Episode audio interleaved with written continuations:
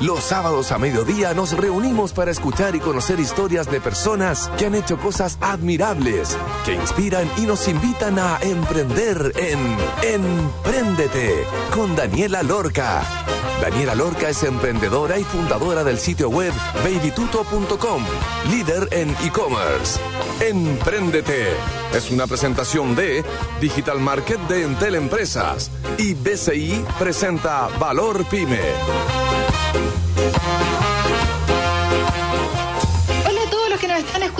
Este es un nuevo capítulo de Emprendete. El día de hoy estaremos hablando con Julián, el fundador de recorrido.cl él, junto con otros cuatro alemanes más, formaron un lugar que concentra toda la comparación de manera fácil de los recorridos de los buses interurbanos y eh, de los precios. Importante es poder comparar en un solo lugar, comprarlos de manera online sin tanta cosa, sin tener que ir al terminal, etcétera. Así que va a estar súper entretenida y súper interesante la conversación del día de hoy, así que los dejo más que invitados a escucharla y como siempre en el último bloque estaremos hablando acerca de salud mental o qué, cuáles son todas esas cosas que los emprendedores tenemos, así como rasgos importantes, miedos y cualquier cosa que, que sea referente a la psicología de la cual ella es experta. Así que quedan súper invitados a escuchar el programa el día de hoy.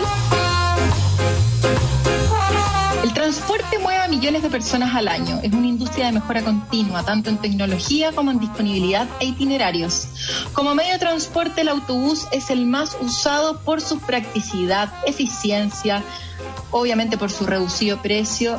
Y para los acuarentenados, ¿se acuerdan lo cómodo que es subirse a un bus de noche y despertar en el sur? Y no es solo el precio, sino que la seguridad, el cuidado del medio ambiente, reducción de estrés, no tener que preocuparse dónde estacionar, aprovechar el tiempo y la amplia disponibilidad de horarios y días y opciones claras para los que no manejan. Recorrido.cl nace de haberlo vivido en carne propia. Dos alemanes que se deciden a viajar por Chile y se enfrentaron a las siguientes preguntas.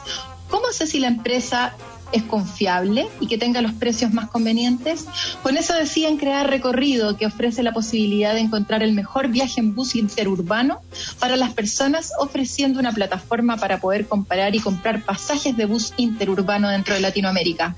Hoy nos acompaña Julián Duchel, cofundador para... Deutschel, eso, Deutschel su cofundador para contar su historia. Bienvenido, Julián. Te voy a decir Julián Alemania mejor. Sí, también puede ser. Esa sería la versión latina. Eso. Julián, cuéntanos por favor para todos los auditores que nos están escuchando hoy, quién eres y cómo nace Recorrido hace ya siete años. Ya, primero muchas gracias por la invitación, un placer participar en esta entrevista. Ya, como mencionaste, nosotros somos uh, fundadores alemanes. De hecho, nosotros nos conocimos um, mientras uh, nuestros estudios en, en, Alemania. Somos de distintas partes de Alemania es súper común en Alemania como cambiarse de ciudad para estudiar. Entonces era como un ambiente nuevo y ahí nosotros formamos como un grupo de amigos. Uh, uh -huh. Estudiamos economía y administración de negocio y ahí siempre nuestro sueño fue trabajar en bancos de inversiones en Frankfurt, que es como tipo, tipo Wall Street alemán. Y Ajá. eso logramos, trabajamos ahí unos meses, pero siempre queríamos como avanzar, lograr algo más. Y justo en ese tiempo dos de mis amigos viajaron por Latinoamérica y justo enfrentaron los, los desafíos que, que acabas de mencionar. Entonces, era súper difícil encontrar, en general, oferta. A veces uno no sabía si existe una ruta que un operador ofrece. Um, claro. y cero posibilidad de comprar en línea. Además, como extranjero, sin root, uno no podía comprar en línea en las pocas páginas que existían. Entonces era como mm. un cacho gigante por decirlo así. Entonces pensamos que eso era una época donde ya existía eBay, como obviamente en, los primeros años Uber recién nació en Estados Unidos, era como súper avanzado en, en, regiones más desarrolladas uh, tecnológicamente, pero sí uh, la industria de buses, como mencionaste, es tan grande y aún no existía nada en ese sentido, era como un viaje en el tiempo, o sea, hacia el pasado, obviamente. Entonces um, pensábamos que una innovación fuerte va a llegar sí o sí al mercado y la única pregunta es quién, quién va a hacer eso. Y uh, en ese minuto, de hecho, postulamos a estar a Chile porque de eso hemos escuchado desde Alemania. Entonces pensamos que ellos justamente nos están esperando y lamentablemente nos rechazaron.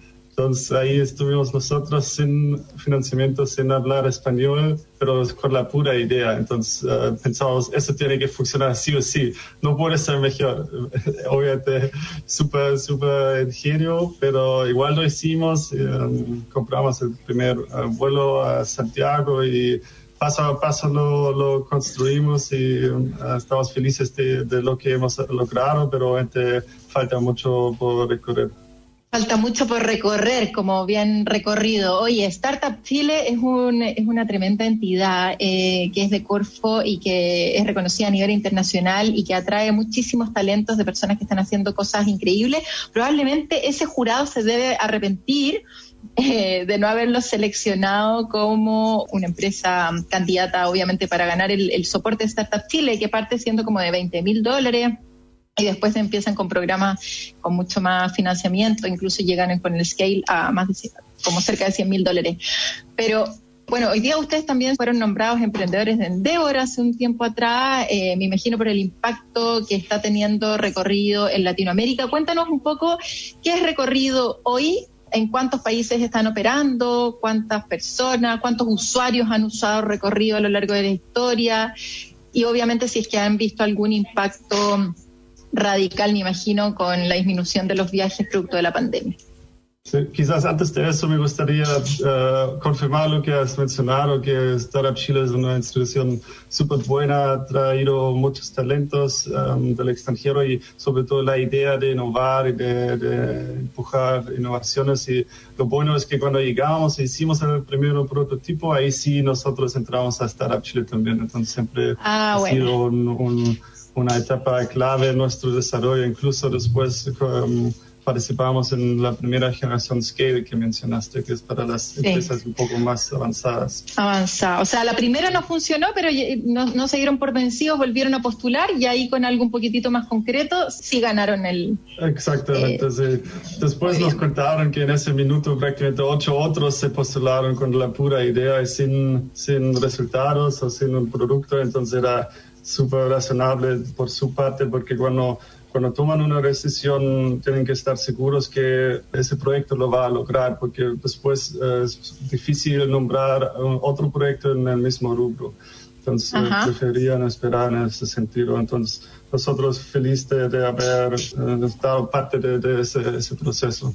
Pero sí. ¿Qué como- recorrido hoy? Sí, exacto. El recorrido hoy es, eh, la verdad, eh, ni siquiera lo tengo en mente, pero como es una industria tan gigante, pero hemos como tenido millones de usuarios, como nosotros estimamos unos 70, 80 millones de pasajeros al año solo en Chile.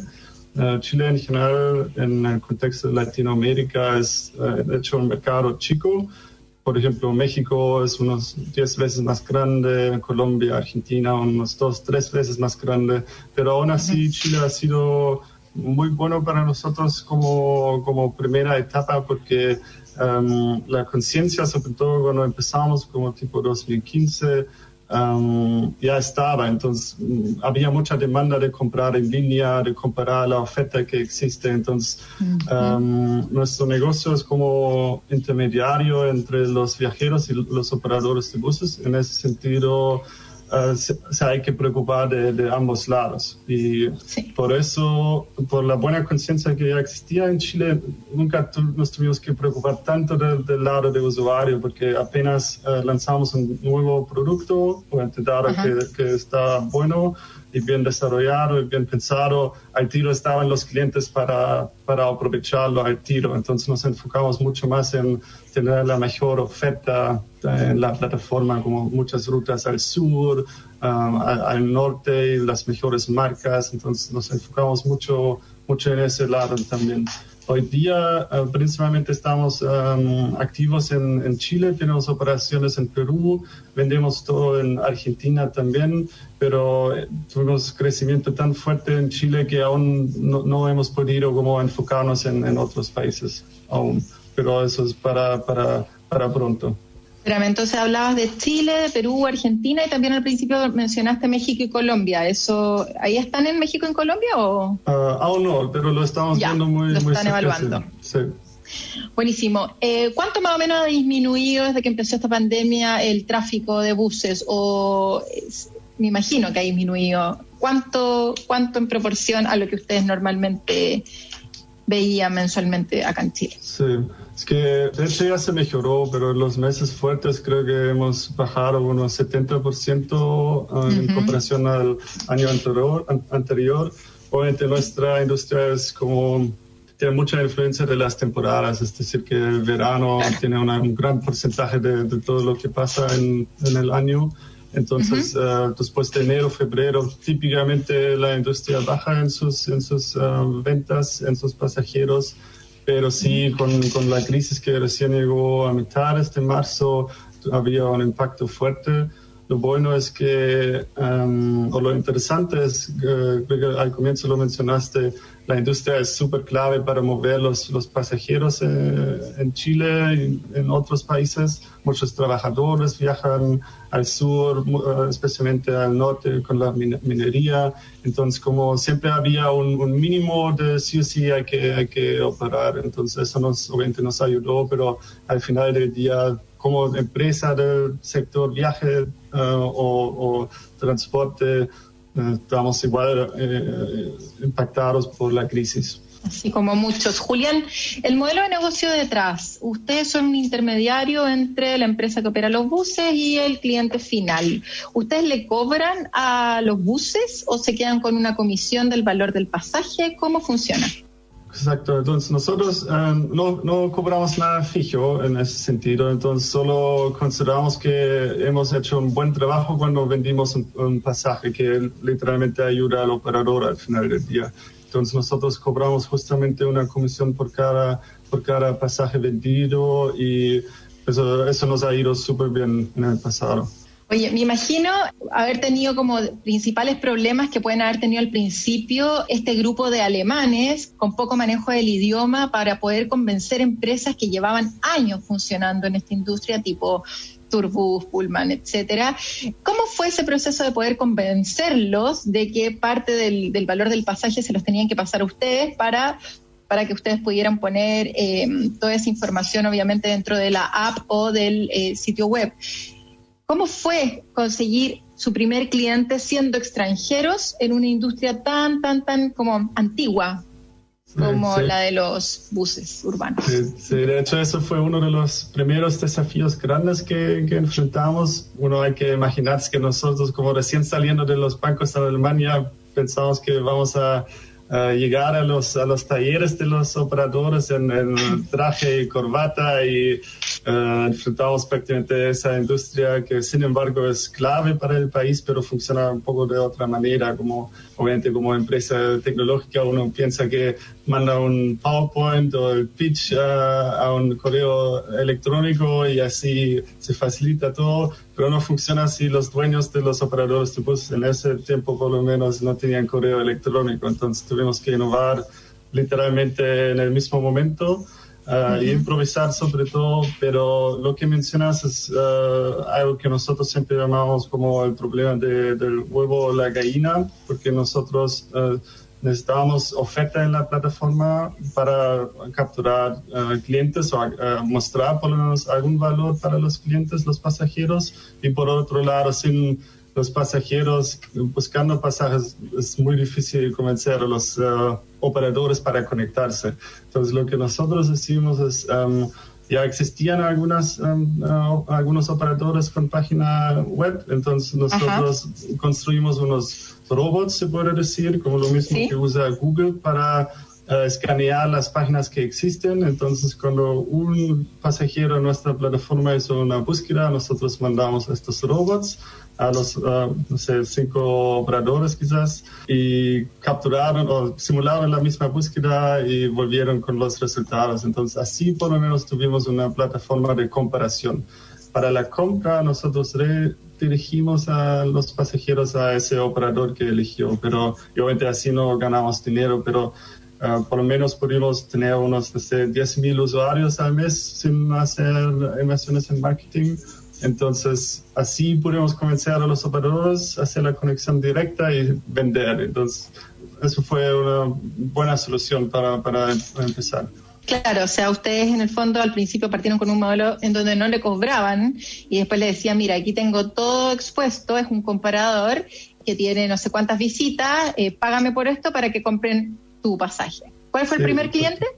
Oh, muy difícil. Creo que nosotros mismos, como nosotros probando, probando todo. No, pero el primer, el, primer operador. El ah, eh, el operador Talca, París y Londres. Talca, es uh, un operador muy clave y hoy le tenemos mucho cariño porque lleva todo el tiempo con, con recorrido.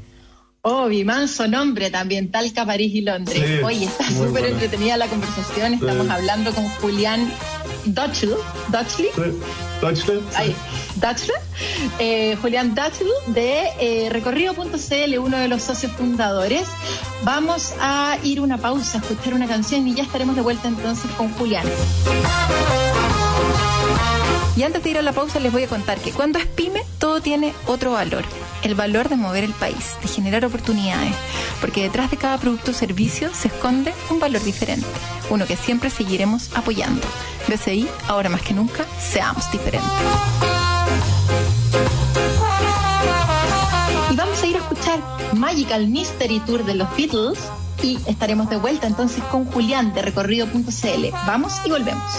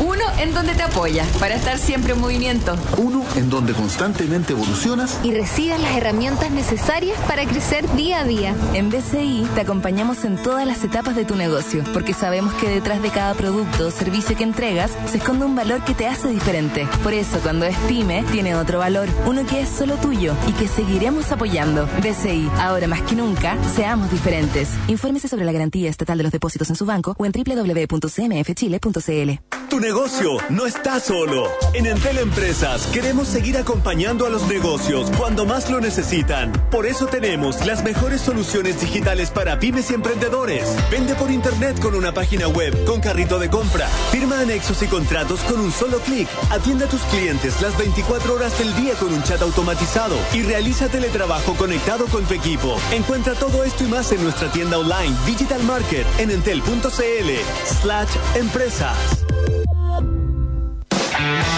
Hola, ¿cómo están ustedes? Les saluda Pedro Carcuro y quiero invitarles para que compartamos todos los días, de lunes a viernes, el rompecabezas en agricultura. Imperdible. El rompecabezas, de 17.30 a 19 horas. El magazine periodístico de agricultura ha logrado posicionarse como uno de los programas más escuchados durante la tarde, con más de 90.000 auditores conducido por el destacado periodista Pedro Carcuro, ganador del Copihue de Oro 2020 y con 18 años de trayectoria en Radio Agricultura. Infórmate y diviértete junto a Pedro y sus importantes invitados.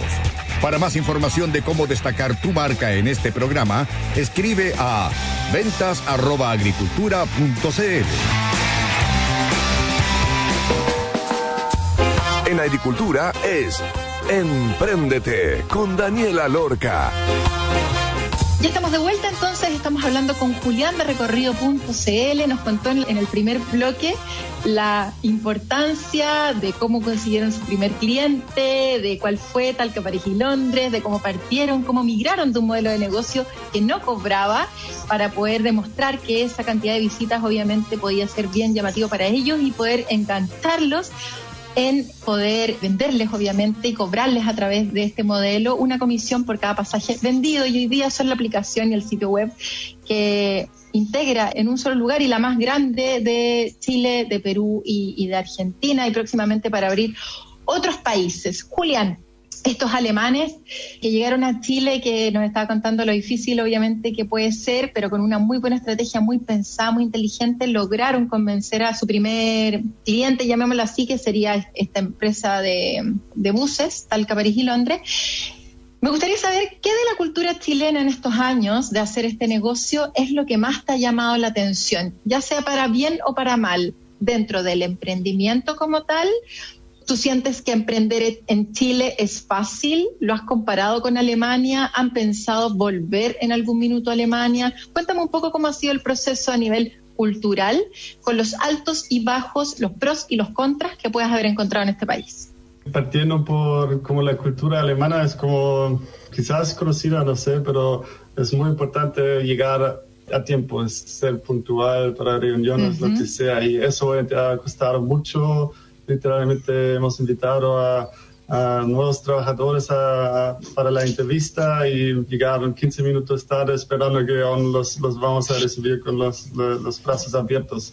Como es un poco chistoso porque obviamente uno es como muy desesperado para sí eh, encontrar trabajadores porque sin eso no, uno no avanza, pero por otro lado, un buen tiempo entre comillas, pedimos por enforzar nuestras reglas, como ya llegó tarde, ok, entonces no. Entonces eso fue un desafío, pero al final armamos un equipo con muchos talentos que sí respetan como cosas básicas, como ah, y existe, como creo que todo el tema de ah, algo es así en Alemania, la otra cosa así en Chile, creo que entretenido como conversación entre amigos, pero dentro de una sociedad, dentro del país siempre hay mucho más allá del promedio, del cliché. Hay personas que, que prácticamente funcionan como la, como la cultura alemana, es decir, que son puntuales. Eh, por otro lado, en Alemania hay muchos que no son puntuales. Entonces, como algunos tienen que tener, creo que sus estándares y tienen que algunos aceptar algunos temas locales, pero otros no, y mantener un buen estándar. Y quizás lo otro, como por lo menos mm, mi impresión es que ah, a veces en Latinoamérica uno no dice, no puede decir no a la cara del otro. muchas veces como uno huella prácticamente o desvía la conversación, pero por lo menos en mi opinión los chilenos son bien directos. Entonces si algo anda mal o no le gusta, dice, dice directo. Y creo que es una buena ventaja que tiene Chile en comparación a a otros países de la región.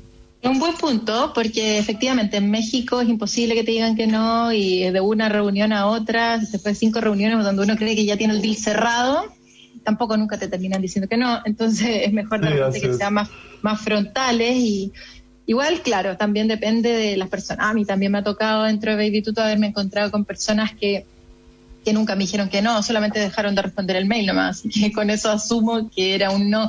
Y con respecto, ahí cuando te refieres a eso, eh, estás hablando principalmente al momento de tratar de conseguir otro operador de bus o con respecto al financiamiento. Cuéntame un poco acerca del financiamiento de recorrido.cl en este tiempo, además de Startup Chile, ¿han levantado plata de manera local acá en el país o han tenido que ir para afuera a buscar plata? ¿Y cuánta plata más o menos han levantado en todos estos años?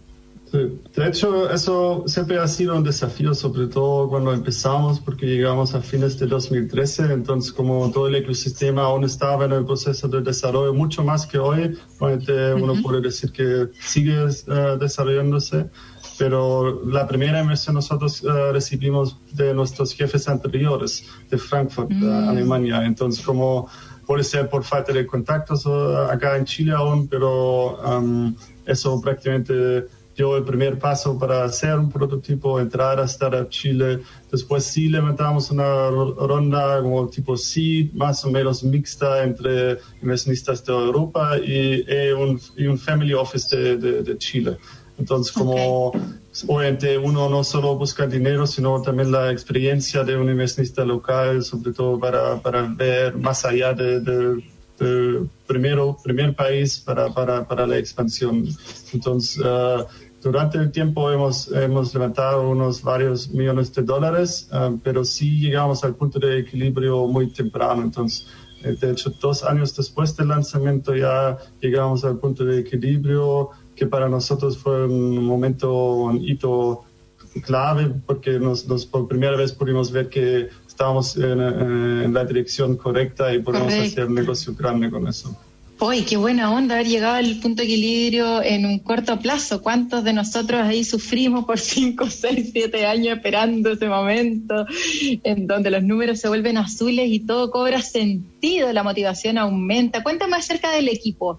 El equipo, bueno, se mantienen los cinco socios fundadores alemanes, amigos, compañeros de trabajo, vigentes dentro de la sociedad, dentro de recorrido.cl. ¿Y qué pasa con el equipo? ¿Han contratado personas dentro de Chile o en el resto del mundo? ¿Cómo ha sido ese proceso? ¿Cuántas personas más o menos pertenecen al equipo de recorrido.cl? Sí, como hoy día somos 18 ah, personas en el equipo, uh, más un equipo grande y maravilloso de servicio al cliente unos varía, pero de unos 15, 15 más. Eh, quizás volviendo un poco a los desafíos, al principio nosotros éramos cuatro alemanes, y, o sea, somos cuatro alemanes, y llegamos, pero nadie pudo escribir ni una línea de código. Y como empresa tecnológica eso no es lo mejor. Entonces, como uno de los otros primeros desafíos era sí encontrar a alguien que pueda agregar valor a todo eso más allá de la idea. Entonces, uh, uh, tuvimos mucha suerte, encontramos un CTO muy temprano. Um, a él sí. ¿Chileno? Uh, no, eso fue Jan uh, Niedfeld, no sé si lo, lo conociste una vez, pero ha sido clave para crear la infraestructura, como la arquitectura de todo el sistema para hacerse escalable para millones de pasajes uh, para vender. Entonces, a él sí, lamentablemente perdimos durante el camino por un asunto familiar, era alemán y tenía que volver a Alemania, pero encontramos un reemplazo aún más mejor, estaba súper feliz, un chileno que igual conocimos al primer día de, de nuestra llegada a Chile. Y todo el lado técnico en ese sentido siempre ha sido clave para nosotros como cuatro que, que no pueden desarrollar Ah, creo que es importante ser humilde y saber que uno no, no sabe y contratamos un muy buen equipo, estamos muy felices con ellos, ah, trabajamos con siete desarrolladores hoy día, entonces um, el resto son, son personas más comerciales que ayudan en las operaciones o en, las, en la adquisición o mantención de, de los nuevos operadores de, de buses. ¿Y ellos son chilenos? ¿Todos? Sí, Principalmente todos chilenos, ah, pero también trabajamos con, con venezolanos. venezolanos, claro, pero de acá. Eh, creo que ahí nunca hicimos una, una diferencia entre de, de dónde vienen. Exacto. Sí, no, yo te preguntaba más como para saber si estaban buscando servicios de manera externa, tipo, no sé, hay varias empresas que usan el buscar desarrolladores en India o en lugares donde la mano de obra es mucho más barata. Oye, te iba a preguntar sobre el tema como de qué tan digitalizado está el negocio y lo importante que es cuando ustedes se plantean como una empresa con una base tecnológica muy fuerte y ninguno de los socios fundadores es con una base tecnológica fuerte, de encontrar la persona clave para eso porque es parte, es, es como el core del negocio. Entonces el core del negocio no puede estar externalizado, tiene que estar adentro y por eso me imagino que tiene que haber sido súper eh, importante el momento en que perdieron a este quinto socio fundador con la parte tecnológica y qué suerte que hayan podido encontrar este CTO chileno que pudo reemplazarlo de igual o mejor manera. Mira, yo he participado en unos docu-reality de Entel para ayudar a pymes a digitalizar procesos y ver el impacto real que tienen. Soluciones como implementación de chatbots, planillas compartidas, formularios digitales, digital market, son algunos de, lo- de los servicios que pueden averiguar obviamente a través de entel.cl. Me imagino que su negocio Julián, es súper digitalizado. ¿Cómo están en ese proceso? O una empresa con base tecnológica así como ustedes de repente no tienen todos los procesos digitales, son súper manuales y producto de esta pandemia les tocó poder mantener un trabajo de manera remota que funcionara bien y que siguieran alineados de acuerdo a los objetivos que habían planteado en el año dentro de su empresa. Sí, de hecho, gracias a todo el lado digital, tiene varios beneficios obviamente, pero sobre todo como la, la posibilidad de escalar el código, como, como palabras simples como el sentido copy-paste que uno ha hecho para, para gente, otro operador de bus y otro operador de bus. Y literalmente nosotros al comienzo hemos contratado a mucha gente, entonces llegamos a ese tamaño del equipo que hoy día tenemos como muy rápido pero obviamente vendiendo aún pocos pasajes y durante el tiempo, no sé, como mínimo un multiplicador por 50 hemos, hemos, eh, estamos vendiendo más hoy día, pero con el mismo tamaño del equipo. Es decir, que más allá de, de que manejamos todo digitalmente, todo es súper automatizado, como uh, Buenísimo. nosotros como hacemos transferencias gigantes, uh, obviamente al comienzo literalmente yo he transferido las, las devoluciones uh, por pasajes cancelados por mano. Sí. Hasta hoy me pregunto por qué como el banco no bloqueó mi cuenta, o sea, a veces sí lo hizo, pero pues lo liberaron. Pero en todo caso, hoy día es como muy automatizado. Subimos una tabla gigante de Excel y hace todas las transferencias y no hay diferencia entre unos 100 pasajes y ahora unos 10.000 pasajes. Y en Wow. Entonces, como la, la automatización es una gran parte de, de nuestro negocio. y cómo probar la escalabilidad en eso también. Julián, estamos ya en la etapa final de la entrevista. Cuéntame, por favor, cuáles son los próximos pasos, cuál es el sueño de recorrido y, por favor, actualízanos tu página web para que la gente te pueda encontrar. Súper, sí. Eh, primero, lo, lo último, eh, la página Sí. es recorrido.cl. eh, uno puede visitarlo con cualquier dispositivo, en el navegador del, del computador, en el navegador del celular, pero también tenemos aplicaciones para Android y iOS. Entonces, en recorrido.cl uno encuentra todos los viajes que se puede imaginar. Y claro, como nosotros hemos empezado en Chile y eh, recién hemos empezado, entonces nuestros ojos están fuertes en la expansión, pero sí vemos que aún se puede innovar mucho más en el mismo país. Entonces hoy día aún mucho es como offline, por ejemplo, hay algunos operadores que requieren un pasaje impreso que es como tampoco adecuado para la época en que vivimos, entonces estamos empujando fuerte a digitalizar toda la experiencia mucho más y ser como literalmente un partner clave para el viajero y para, para el operador de bus que obviamente cada vez más enfrenta desafíos eh, operacionales y sobre todo ahora con la crisis eh, mucha gente ha entendido el, gran potencial de la tecnología y eh, vamos en un muy buen camino y um, Latinoamérica es un, mercado gigante que, que sí o sí vamos a capturar. De todas maneras, oye, buenísimo. Muchas gracias, Julián, por tu tiempo, por tu disposición, por haber respondido todo de manera súper clara. Eh, nada, te deseo mucha suerte y que, y que les siga yendo tan, tan bien como les está yendo hasta el momento. Super, Dani. Feliz de participar y muchas gracias por, por la oportunidad. No, a ustedes. Oye, vamos a ir a una pausa y en el tercer bloque estaremos con Paulina Barahona y antes de ir a la pausa les voy a contar que cuando es pyme todo tiene otro valor. El valor de mover el país, de generar oportunidades, porque detrás de cada producto o servicio se esconde un valor diferente, uno que siempre seguiremos apoyando. BCI, ahora más que nunca, seamos diferentes.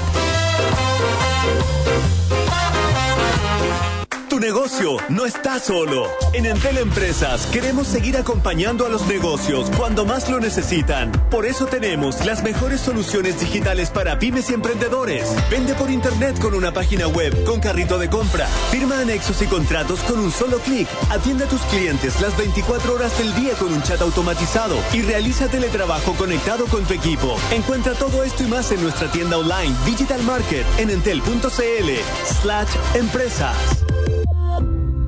Cuando eres pyme, eres parte de un lugar diferente. Uno en donde te apoya para estar siempre en movimiento. Uno en donde constantemente evolucionas y recibes las herramientas necesarias para crecer día a día. En BCI te acompañamos en todas las etapas de tu negocio, porque sabemos que detrás de cada producto o servicio que entregas se esconde un valor que te hace diferente. Por eso, cuando es pyme, tiene otro valor, uno que es solo tuyo y que seguiremos apoyando. BCI, ahora más que nunca, seamos diferentes. Infórmese sobre la garantía estatal de los depósitos en su banco o en www www.cmfchile.cl. Se dice que un buen desayuno es importante para iniciar bien el día, pero comenzar bien informado es lo más importante. Buenos días, 8 de la mañana con 6 minutos. Inicia el día bien informado, escuchando las voces y opiniones de quienes serán protagonistas cada jornada. Yo le digo una cosa, estamos estudiando la posibilidad de aplicar la ley de seguridad del Estado. La periodista Gabriela Valenzuela conversa cada mañana con las personas que deciden e influyen en el acontecer nacional e internacional. Y van a haber sorpresas respecto de los distintos grupos que pueden estar involucrados. La entrevista directa, lo importante, lo que necesitas saber. Yo de verdad espero que lo destituyan como diputado en el, en el Tribunal Constitucional. Agricultura, Gabriela Valenzuela y la mañana interactiva. La mejor forma de iniciar el día. Lunes a viernes a las 8 de la mañana por Agricultura. De incertidumbre. En Agricultura es Empréndete con Daniela Lorca. Ya estamos entonces en el tercer bloque con Paulina Barahona. ¿Cómo estás, Pauli? Muy bien, Dani. Muy contenta, como siempre. Cuéntame, ¿de qué tienes ganas de conversar hoy? Mira, hoy día me quedé con, con las ganas de. Eh, me, me, quedo dando vuelta a esa, una de las preguntas que le hice, que es como acerca de, de las barreras de repente como culturales que quizás tuvo eh, Julián al emprender acá en Chile. Y me quedé con la sensación de que de repente hay mitos relacionados con el emprendimiento. De acuerdo a todos los programas que hemos tenido hasta ahora, Pauli, ¿cuáles tú consideras que son estos tres principales mitos relacionados con el emprendimiento? Uy, yo creo que hay muchas narrativas, ¿no? Como que se socializan en conversaciones informales o en los medios acerca del emprendimiento, de qué se requiere para emprender, eh, cuál es el perfil del emprendedor, cuál es el propósito de emprender. Pero de lo que hemos conversado hasta ahora, yo creo que hay tres ideas que me quedan dando vueltas. La primera es que no hay un emprendedor, sino que hay emprendedores, emprendedores. Yo no soy fan del lenguaje inclusivo, ¿eh? del todos y todas y el todes, porque de partida no creo que los géneros eh, no creo que el género es binario, no, no hay hombres y mujeres, eh, el género es mucho más amplio que esa división, es un espectro, entonces no sé si nos sirve mucho en el español hablar de todas y todos, ellos y ellos y qué sé yo. Pero en el emprendimiento yo creo que se socializa esta idea de que el emprendedor es un joven Ajá. entre 25 y 35 años, muy cool, ¿ya? Claro, como que lo pasa bien emprendiendo, ¿ya? Que siempre lo pasa bien. Que es choro. Que es muy choro, claro. ¿ya? Y que es un hombre y que es blanco y que tiene muchos privilegios, honestamente, ¿ya? Y yo creo que en este sí. programa hemos conversado con gente con eh, historias e identidades muy diversas y, y eso no solo de género, sino que eh, identidades étnicas, identidades eh, raciales, de distintas minorías, y ojalá que sigamos entrevistando a gente que tiene distintos backgrounds. No por una cosa, te voy a decir, eh, por una, como una cosa psicosocial mía de, de ser psicóloga, sino porque es importante Realmente, o sea, para que, para que los emprendedores tengan más éxito es importante que haya más representatividad en el mercado de la diversidad de ideas y de identidades que hay en la sociedad. ¿no? Los inversores no invierten solamente en hombres blancos de 25 a 35 años. Esa no es la realidad. Y los emprendedores a los emprendedores no les sirve que los inversores solo inviertan en ese, eh, en ese grupo. No les sirve. Ajá. ¿No? O sea, las ideas vienen de eh, un grupo mucho más diverso y es importante que se invierta en ideas que vienen de grupos más diversos. Es importante que, eh, que las ideas que vienen de, de distintas eh, de, distintos grupos estén representados en el mercado, eh, porque de esa forma hay muchas más posibilidades de eh, que la gente intente, se equivoque, vuelva a emprender, tenga posibilidades de ser creativo y que haya un mercado que invierta en ellos y que realmente financie sus ideas, crea en ellos y así el mercado se vaya fortaleciendo, ¿no? ¿Qué opinas de eso? Completamente de acuerdo, no puedo estar más de acuerdo.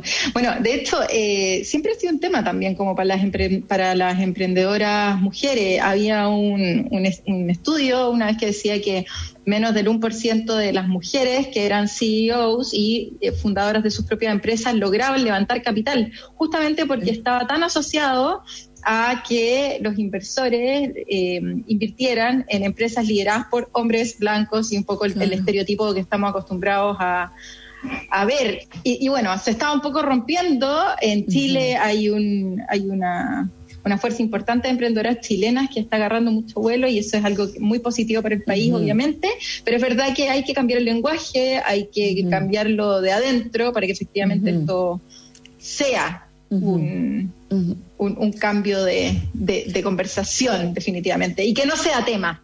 Qué ganas de llegar a ese momento en que no sea tema. A mí me gusta hablar de emprendedores, los emprendedores, como, ¿no? O sea, los emprendedores que son extranjeros y los emprendedores de distintos géneros y los emprendedores de distintas minorías y los emprendedores, ¿no? De distintas edades.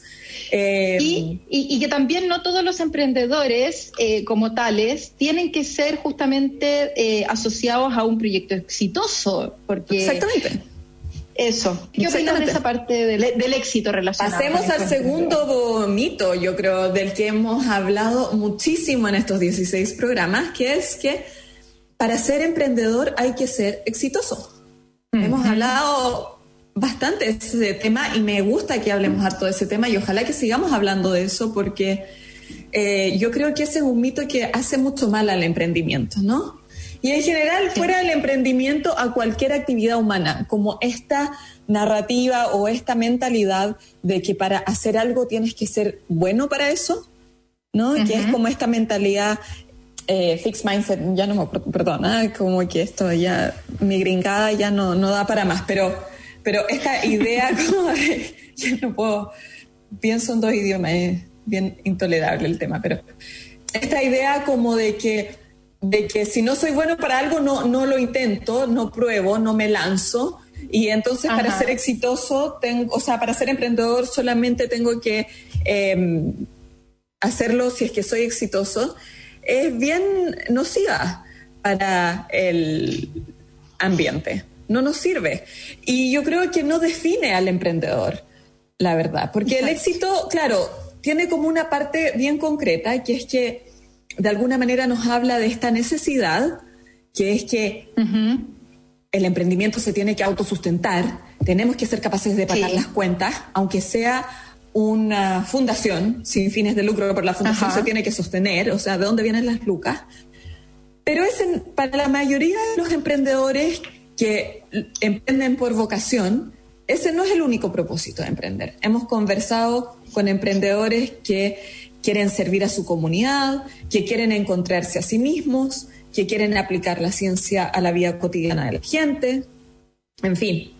Entonces, yo creo que eh, para las, las entrevistas que hemos hecho, para los entrevistados, el éxito es algo como que está ahí y es algo que les atrae, pero no es necesariamente lo que los define.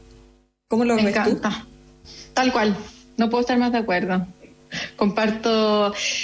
Me ha tocado que de repente cada uno define, cada uno tiene su propia definición del éxito. ¿Qué es lo que cada persona quiere del emprendimiento por el cual partió? Cuál era el propósito original de, de, ese emprendimiento y qué es lo que la persona considera exitoso. Hay personas que dicen, ¿sabes que Yo con un sueldo que considere que es justo para mí, que me alcance para vivir bien y que además esté haciendo algo bueno por la sociedad y que por otro lado me, me permita vivir tranquilo sin tener que verle plata a nadie, etcétera, para mí eso ya es exitoso. Para otros el éxito está relacionado con vender 10 mil millones de dólares, ser vendido una empresa gigante y no sé qué, cosas como otro, otro nivel y también súper válido. O sea, como que cada uno tiene, tiene sus propias definiciones de éxito de acuerdo a, me imagino, a, a lo que son en la vida, no sé, algo, sí. algo de haber relacionado ahí. ¿Y el tercer mito? Yo creo que el tercer mito de lo que hemos conversado hasta ahora es que el emprender, el, los emprendedores exitosos son tech. Ah, sí. Ahora como que todo tiene que ser con tecnología. ¿Pero qué es? ¿Qué es ser tech?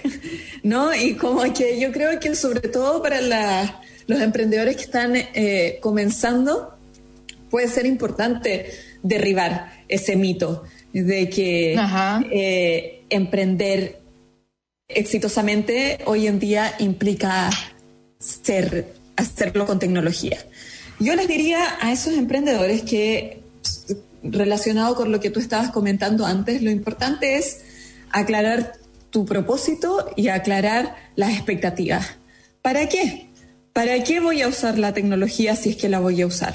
La tecnología Ajá. puede ser muy útil, puede servir para escalar el negocio, para aumentar los clientes, para aumentar las ventas, para aumentar la operación con pocos recursos, con estos softwares maravillosos que usan nuestros ingenieros chilenos, que son mi orgullo personal, pero tiene que estar alineado con el propósito del negocio de la empresa y el propósito personal de los emprendedores y con las habilidades que cada uno tiene también. Tienen.